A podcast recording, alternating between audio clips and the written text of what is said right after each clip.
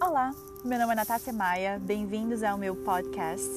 Muito obrigada por reservar um pouquinho do seu tempo para escutar o que eu tenho a dizer.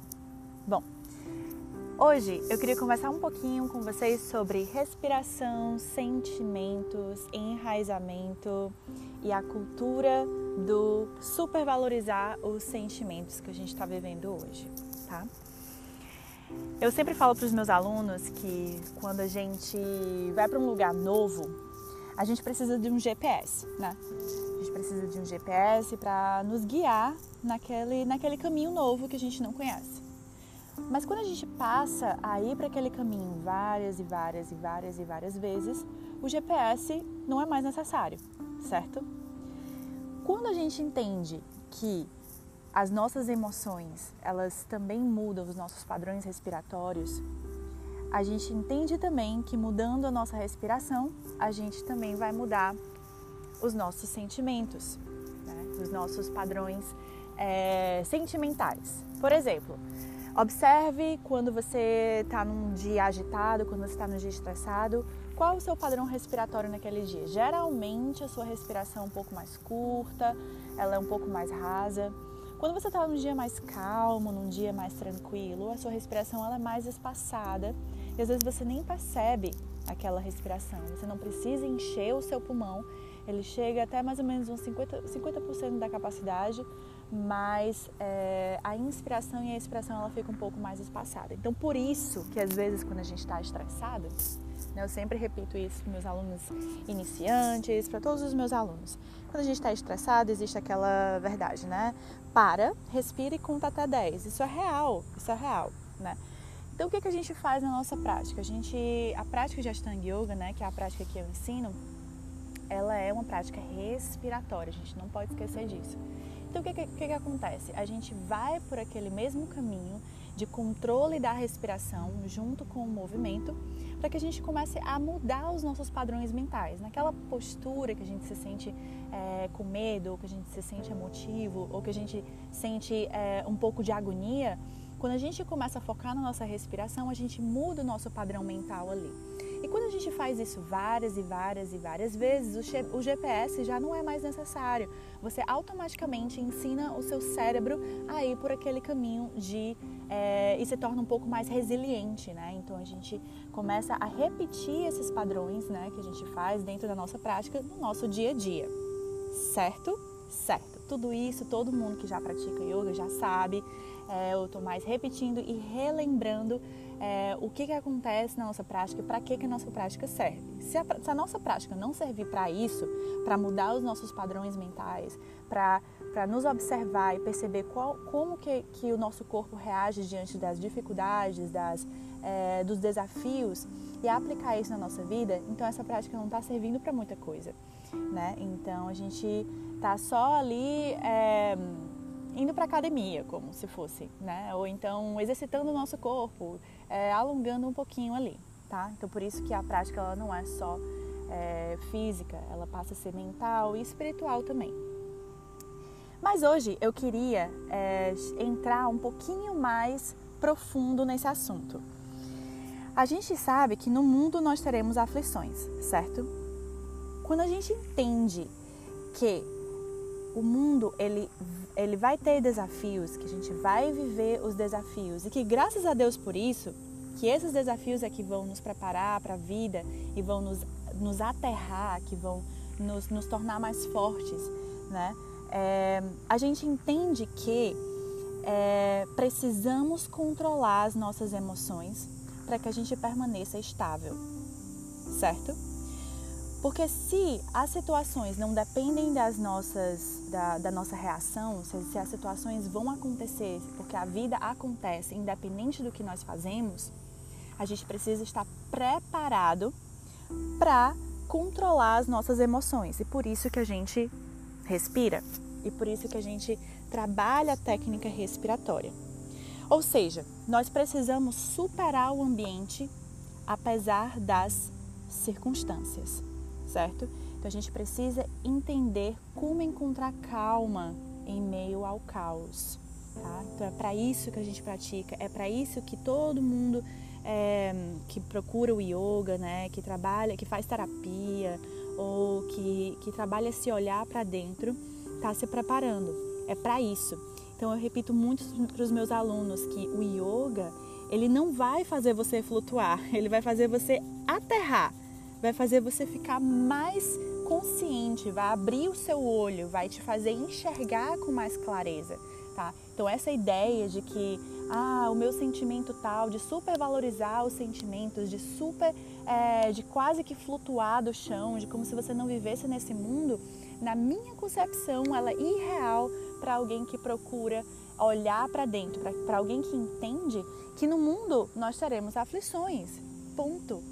Nós teremos aflições. Não é um olhar pessimista, é um olhar realista. Né?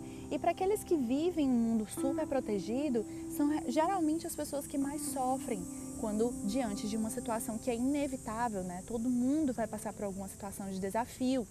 Então, as nossas reações e como a gente é, lida com isso, com esse, com esse mundo que a gente não tem o controle das circunstâncias, é que é, é por isso que a gente está treinando, né? Que a gente está trabalhando a nossa respiração e o nosso olhar, né? De, de entender quem a gente é diante desse caos e procurar a calma e o controle dessas emoções.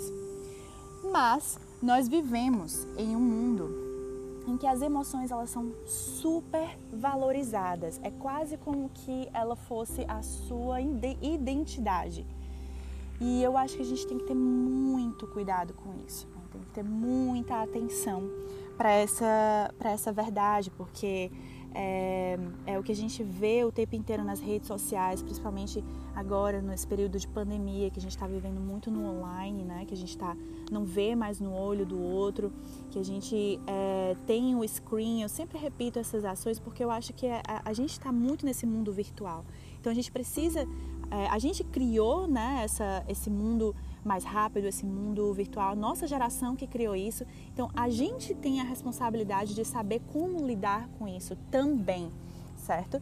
E, e nós está nas nossas mãos é, esses desafios, né, que a gente precisa passar para frente para as próximas gerações. Foi a gente que criou, então a gente tem que aprender a, a lidar. Não, a gente não pode demonizar uma coisa que a gente criou. Acho que pode ser uma benção, mas se ela for usada de uma maneira errada, ela sim pode ser é, uma maldição né? Então, nesse mundo virtual, o mundo que a gente tem que é meio frio, é um mundo que tem uma, uma tela, você supervaloriza a ira, por exemplo, você supervaloriza a, super, a, a emoção. É como se todo mundo, falei até para os meus alunos um, esse exemplo, né? Como se todo mundo tivesse embriagado pelas suas próprias emoções, como se todo mundo tivesse meio que umedecido por gasolina e qualquer qualquer tipo de faísca vai te fazer é, explodir, né? Então a gente precisa aprender a, a, a, controlar essas emoções. A ira é um sentimento muito interessante porque todos os outros pode, todos os outros sentimentos como a tristeza, como é, até mesmo a euforia, né? Aquela coisa que você acaba fazendo, é, é, tomando atitudes um pouco sem, com a cabeça é, sem pensar muito, porque você está muito eufórico, você está muito feliz. É, todos esses sentimentos pode causar um pouco de envergonhamento quando a gente olha com a cabeça mais fria. Mas a ira, não. A ira, ela é um sentimento que ela pode trazer orgulho. É como se fosse o justiceiro. Poxa, como que eu vou criticar uma pessoa que está irada por uma ação que é é, louvável, né? Vemos e convenhamos. A pessoa que vai lá e que vai que está discutindo sobre o racismo, um exemplo, né? Ou que está discutindo sobre, sei lá, as, as causas da minoria, blá blá blá. E ela tomada pela ira, ela, ela vai justificar todas as atitudes dela porque causa orgulho, né? Nossa, aquela pessoa ela é uma justiceira, tudo mais. Mas o que difere a gente né, dos animais? Ou até mesmo, o que difere a gente de um bebê, de uma criança? O que difere um adulto, um ser humano adulto, de um ser humano criança, um ser humano bebê, ou de um animalzinho, de um animal? É o domínio dos sentimentos. O que é o bebê se não é um serzinho que só consegue se expressar a, através do sentimento. Se ele está com fome, ele vai chorar muito. Se ele está com, se ele tá com raiva, ele vai chorar. Se ele vê se uma criancinha quer uma coisa do amiguinho, ele vai lá e vai bater no amiguinho para ter aquela coisa, até que ele vai ser ensinado, doutrinado a, é, a, a controlar esses sentimentos, né? Então, quando a gente faz essas, essa, quando a gente se deixa levar por essas emoções, nós estamos agindo com imaturidade ou até mesmo irracionalidade, né? E isso a gente precisa ter muito cuidado e nunca é tarde para aprender, certo?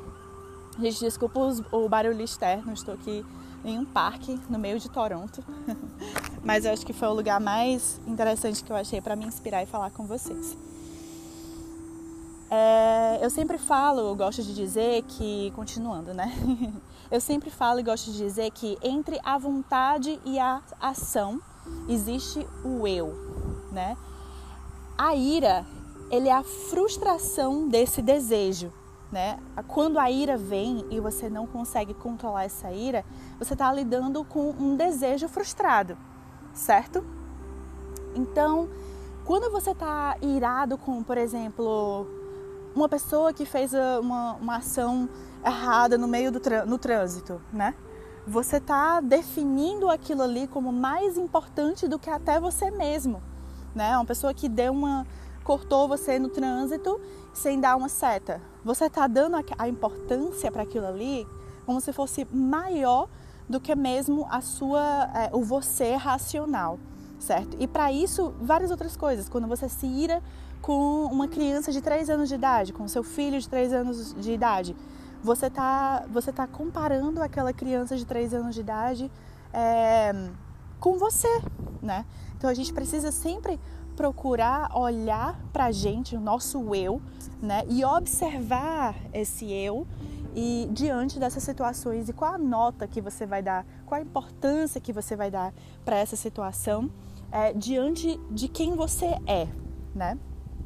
Outra coisa que eu gostaria de compartilhar com vocês, que eu acredito, claro, vocês têm total liberdade de discordar.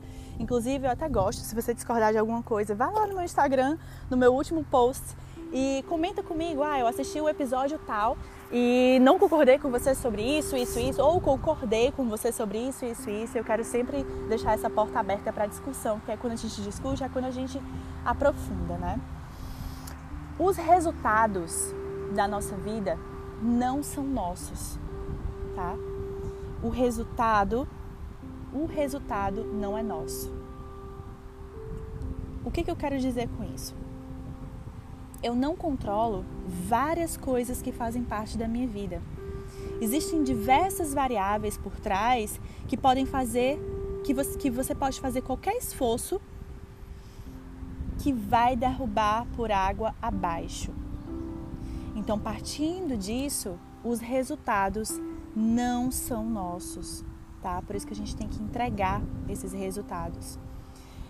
Por exemplo, você vai fazer um jantar para um casal de amigos e aí você tem a, comprou todos os ingredientes, tem a receita, e aí você colocou o forno para esquentar, e aí você prepara tudo conforme o planejado mas aí de repente acontece um acidente lá na sua rua, o poste cai bem na porta da sua casa.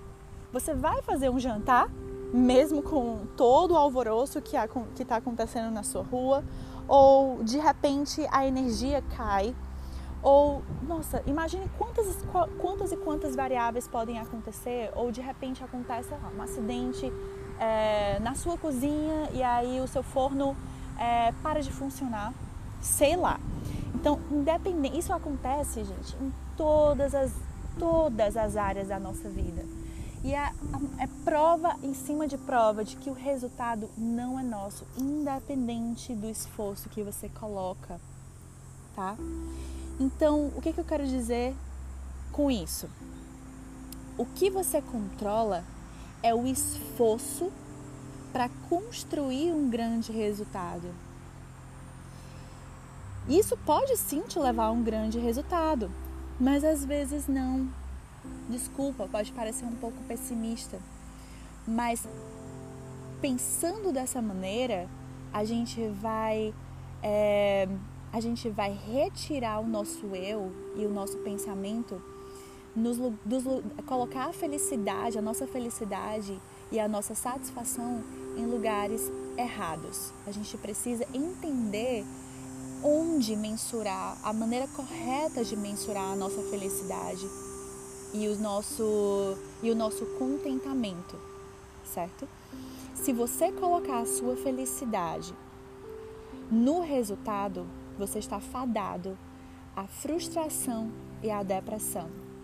Mas se você colocar a sua felicidade em cima do que você pode controlar, que é o seu esforço para construir um grande resultado, aí sim o contentamento ele pode estar mais presente na sua vida, né? E você pode começar a experienciar esse contentamento de uma forma mais genuína, tá?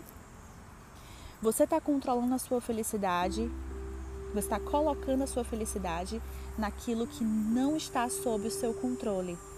Então, me desculpa lhe dizer, mas você não está sendo feliz. Por exemplo, se você, um casamento, certo?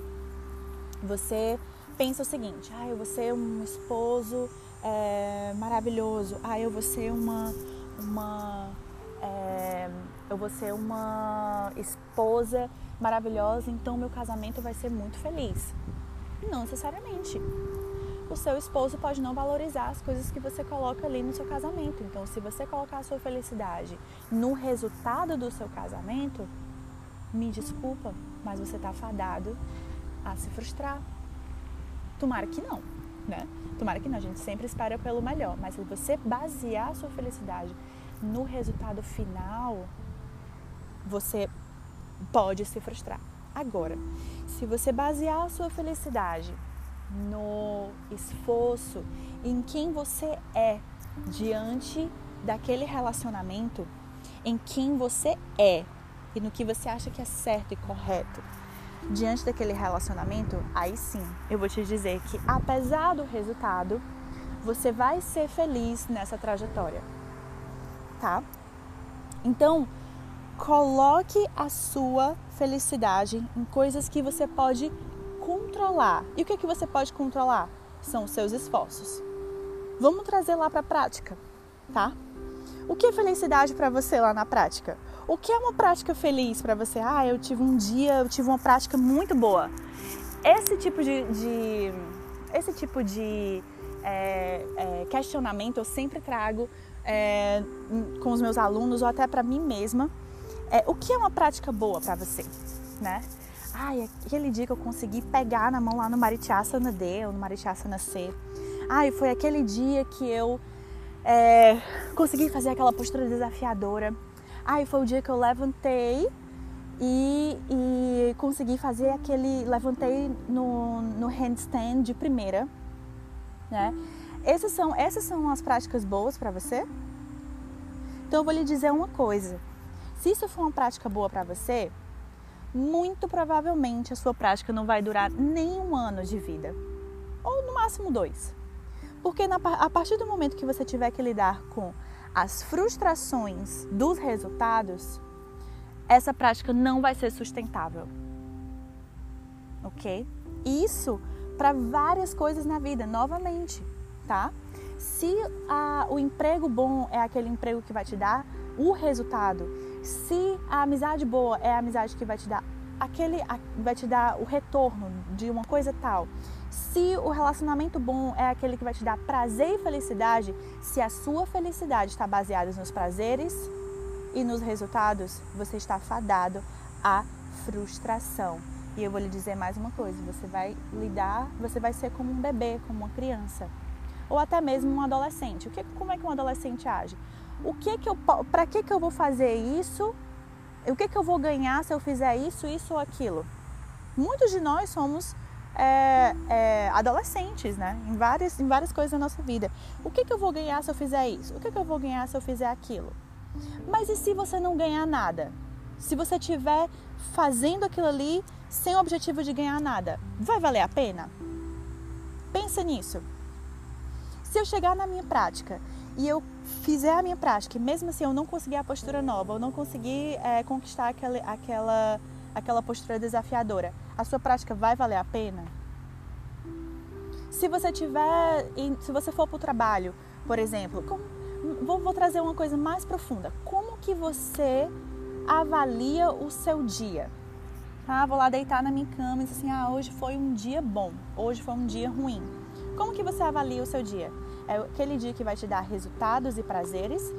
Ou é aquele dia que você sabe que você colocou todos os seus esforços, os, que, os esforços que estavam diante de você, ao seu alcance, colocou todos os seus esforços para um grande resultado e você sabe que você fez tudo o que você pôde. Por exemplo, eu levantei, eu consegui, eu pude fazer, eu estendi meu tapete, tomei um banho e pude fazer a minha prática. Terminei, ou então fiz o que eu pude. Estava me sentindo mal, não, não consegui terminar, mas eu fiz o que eu pude. Ou então eu fui para o trabalho, eu sei que eu fiz tudo o que eu pude ali no meu trabalho para ser o melhor profissional. No relacionamento com seus filhos, com seu marido ou com quem quer que seja, eu fiz tudo o que eu pude para ser uma pessoa melhor com eles. Eu fiz eles felizes, né? Eu, eu agi assim assado porque eu sei que é o certo agir assim assado. É isso que te faz feliz? Ou a sua felicidade do seu dia, ou da, da, do seu trabalho, ou do seu relacionamento, ou da sua prática está baseado nos prazeres e nos resultados? Porque se estiver, desculpa, mas mais uma vez você está fadado à frustração e à infelicidade, tá? Então, baseie a sua felicidade naquilo que você controla. E o que, que você controla? São seus esforços, aquilo que está ao seu alcance. O que, que você não controla? Os resultados. É... Mas, para o imaturo, né, para aquela pessoa que é imatura, essa verdade, né, que de colocar esforços naquilo que a felicidade naquilo que você que você pode, mas não nos resultados, pode ser uma justificativa para inação. Então, o que, que eu vou fazer? Para que, que eu vou fazer aquilo ali se eu sei que pode ser que não dê certo? Então, eu não vou nem fazer. Isso é uma atitude de um imaturo. Mas o que, que uma, uma pessoa. A gente pode até é, comparar isso, isso é bem, bem parecido assim com uma pessoa adolescente, né? Ah, pra que, que eu vou fazer isso aqui se eu sei que não vai dar certo? Né? Um adolescente geralmente tem, é bem assim, você consegue, eu consigo é, visualizar um adolescente é, que eu digo, eu acho que a idade ela é algo energético, né? Ela é, um, é, um, é mental, não é bem o, o tempo de vida. Eu já conheci, por exemplo, o casal que a gente convive muito aqui em Toronto, é, eles são bem, bem, bem mais novos que a gente, mas eles têm atitudes de pessoas mais, mais velhas, eles são maduros, né? A vida eles escolheram ser pessoas maduras, né? Então muitas e eu já convivi com pessoas mais velhas que eu e de idade que agem como se fossem bebês, crianças completamente inconsequentes e imaturas, né? Então quando eu falo adolescente é no sentido assim de uma pessoa é, que né, baseado na, na, mais ou menos nessa época da vida, a vida que você é, só pensa em prazeres, em fazer coisas por prazer e, e em ter um retorno, né, daquilo ali. E uma pessoa madura, ela vai fazer aquilo ali pela o, o fim, ele vai justificar o meio, né? No sentido de, de pode ser errado em, né, essa ação, né? essa palavra, essa frase, nessa sentença, ela pode ser errada em algumas situações, mas nessa eu super acredito. Por exemplo, eu vou fazer o bem porque eu sei que a pessoa vai me fazer bem? Não, eu vou fazer o bem porque o bem é certo. Porque eu acredito que ser uma pessoa boa é o que vale a pena, independente de receber aquilo de volta ou não tá? Então, é, quando você baseia a sua. É, justifica a inação diante dos, do, das, dos resultados, né? Por exemplo, ah, não vou nem fazer essa postura porque eu sei que eu não vou conseguir mesmo. Você está agindo com imaturidade, tá? É uma justificação de inação. Mas o maduro, ela tem uma concepção clara de que eu tenho que trabalhar com o que eu posso. E o que, que eu posso fazer? Eu posso agir da maneira correta. E agir assim, assado, é como eu acho que é correto, tá? Então essa é a atitude de um maduro. tá? É, e aí a gente começa a entender e a criar um novo mindset para o que é felicidade, o que foi um dia bom, o que é uma prática boa, né? E aí a gente começa a viver com contentamento, ainda, ainda falando né, sobre contentamento, que eu falei sobre contentamento em alguns é, podcasts anteriores. Acho que quase todos eles eu falo sobre isso. Acho que é uma coisa que está muito presente na minha vida, essa observação do que é contentamento, do que é felicidade né, no dia a dia. Né? Então, se o dia de hoje você tiver feito tudo o que estava ao seu alcance, você pode considerar aquele dia como um dia feliz, apesar dos resultados, apesar dos prazeres ou não prazer, tá?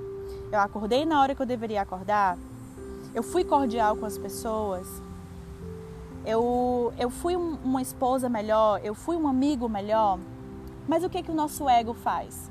ele esquece aquilo que está ao seu controle, porque ele traz peso, ele traz responsabilidade e começa a focar nas coisas que não estão no seu controle. Porque o ego, ele vai querer se abster dessas coisas, né? Ele vai querer ir pelo caminho mais fácil. Ah, ele vai querer se auto-flagelar, ele vai querer se ele vai querer o quê? Supervalorizar o sentimento, a melancolia, ah, porque a minha vida é assim, assado por causa disso, porque fulaninho não fez aquilo. Mas está dentro do seu controle o que o fulaninho vai fazer com você ou a sua atitude diante daquela circunstância? O que o que está dentro do seu controle? O que está no seu alcance? O que está no seu? O que, que você pode fazer diante daquela situação? Né? Então a gente, eu acho que essa é a maneira, a maneira mais correta e mais é, segura de ser feliz e ser contente diante das situações é entender o que está dentro do seu alcance, tá? Agora, se você colocar diante é, a sua felicidade diante de coisas, mais uma vez, diante de coisas que não está no seu controle, você está supervalorizando o seu ego. Outra coisa, ah, fulaninho, meu, meu, o meu chefe falou que eu sou uma pessoa irresponsável, falou que eu sou uma pessoa é, que não valoriza isso ou aquilo outro. Você tem certeza de quem você é? Porque eu, Natácia, eu sei, eu sou responsável, eu sou dedicada, eu, eu procuro é, dar o meu melhor em qualquer coisa que eu fizer. Se eu trabalho como uma garçonete, eu quero ser a melhor garçonete, porque não porque eu quero competir com os outros, mas porque eu quero ser a melhor que eu posso ser. Se eu vou praticar, eu vou dar o meu melhor ali o meu melhor ali não quer dizer que é finalizar a sequência toda ou fazer a melhor, a melhor postura melhor do que as outras pessoas. É dar o que está ao meu alcance ali. Se eu quero ser a melhor esposa, eu não estou me comparando com o meu esposo. Que eu quero ser melhor do que o meu esposo, eu quero ser melhor do que a esposa do meu amigo. Eu vou ser a melhor esposa diante da, do, da, das minhas, do que está dentro do meu alcance, do que está dentro do meu conhecimento, tá? Se eu tô, se eu tô baseando é, a minha felicidade naquilo que o outro pensa de mim, então você não tem certeza de quem você é. Porque se o meu chefe chegar e, dizer, e disser, Natácia, você não é uma pessoa responsável, não tem como, não tem como eu trazer aquilo para mim. O máximo que eu posso fazer é chegar para ele e dizer assim, eu vou pensar sobre isso. Eu vou tentar analisar as minhas atitudes diante do, do, do seu olhar. E, e, sim, eu posso mudar de ideia, eu posso começar a enxergar algumas coisas que eu não estava enxergando antes. Mas aquilo não vai abalar quem eu sou, porque eu sei quem eu sou. Agora, quem eu sou, né, como, igual aquela música, né? Até fiz um post sobre isso outro dia e coloquei a música, né? O Síndrome de Gabriela. É, eu nasci assim, né? É, eu cresci assim, Gabriela. Meu, não, também não é assim. Não é que você ter certeza de quem você é, você vai ser assim pro resto da vida. Claro que não. Por isso que eu sempre falo que a gente tem que ter valores que são inegociáveis. É baseado nesses valores inegociáveis a gente começa a entender e a ser fluido no sentido de sempre se melhorar, tá? Então, não é que agora, por exemplo, uma árvore, né? Gosto sempre de comparar com plantas. uma árvore. Essa árvore, ela pode, ela pode crescer com vários galhos de diferentes maneiras. Você pode cortar um galho, esse galho vai crescer de outra forma, de outro formato. Agora, se essa árvore ela não tiver uma raiz forte e profunda, que são os valores inegociáveis, ela pode ter a, a, a, o galho que for, os frutos que for, frondosa do que for, ela vai cair. Ela vai cair.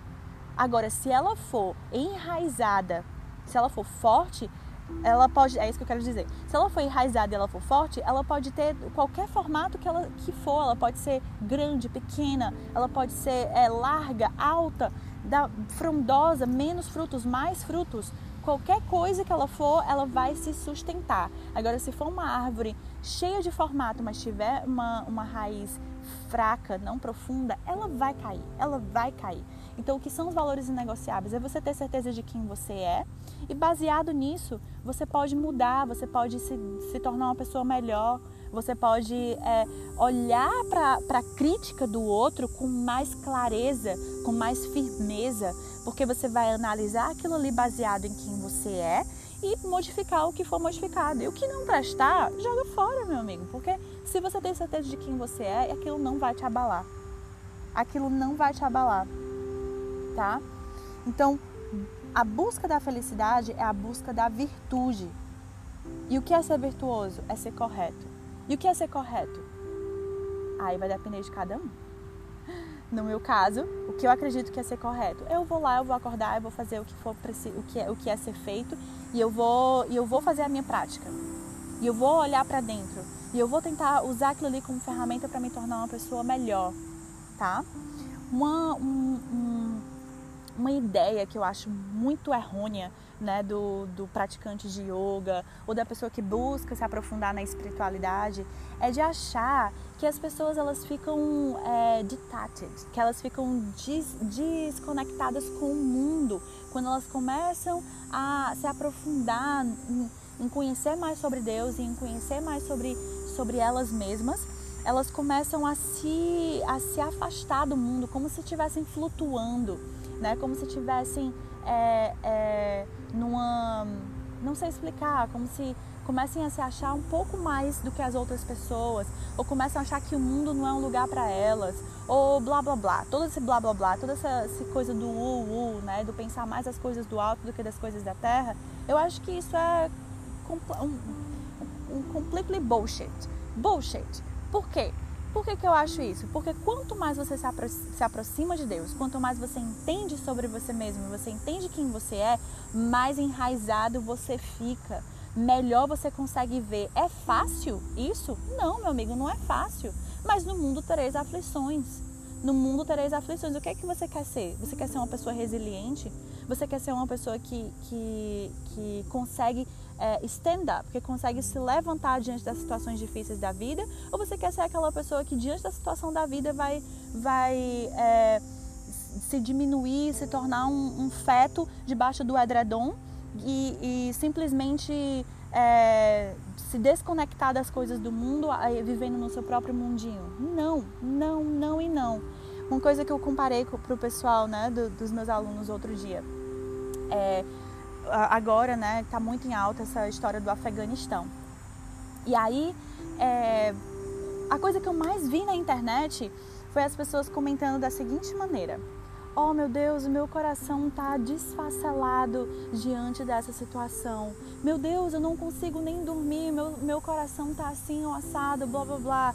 Ah, o meu. Vocês conseguem perceber que essa supervalorização do sentimento te torna uma pessoa vulnerável e numa ação de guerra, quem é o soldado que vai, que vai deixar o legado? É aquele soldado que vai olhar uma pessoa que morre do seu lado e vai se desestabilizar completamente com seus sentimentos e, e dar um step back e dizer que aquilo ali não é para ele e ficar chorando em cima do corpo? Ou é aquela pessoa que vê o outro, o outro é, os outros sofrendo ao seu redor, se compadece do outro e ao invés de se embriagar com seus próprios sentimentos, se levanta e vai para a guerra? Quem é o soldado que vai deixar o legado? Quem é o soldado que vai deixar o legado? O soldado que vai deixar o legado é aquele que vai para a guerra. Eu vou lhe dizer que a situação do Afeganistão não me deixou extremamente abalada, que eu não chorei, por isso eu chorei sim.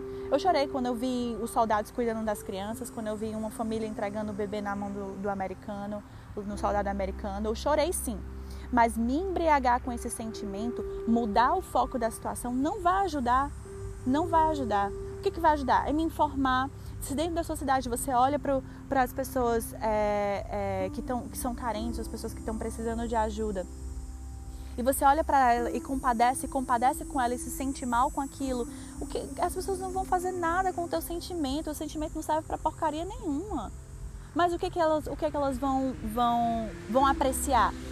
É quando você diante daquele sentimento canaliza aquilo ali para agir, para fazer algo, para se para conhecer, para se informar, para tentar ajudar da, da, pelo menos da, da maneira que você puder tá? Então, essa supervalorização do sentimento é algo que pode ser doentio e vai tornar toda uma geração um bando de bebezinho e criancinha vulnerável. E nós yogis, nós não somos essas pessoas. Nós somos pessoas que se enraizam. Nós, pessoas que procuram, procuram é, se aprofundar na espiritualidade, procuram entender mais de Deus, são pessoas que, que são agentes do bem. São pessoas que vão procurar informação, que, vão, que sabem escutar.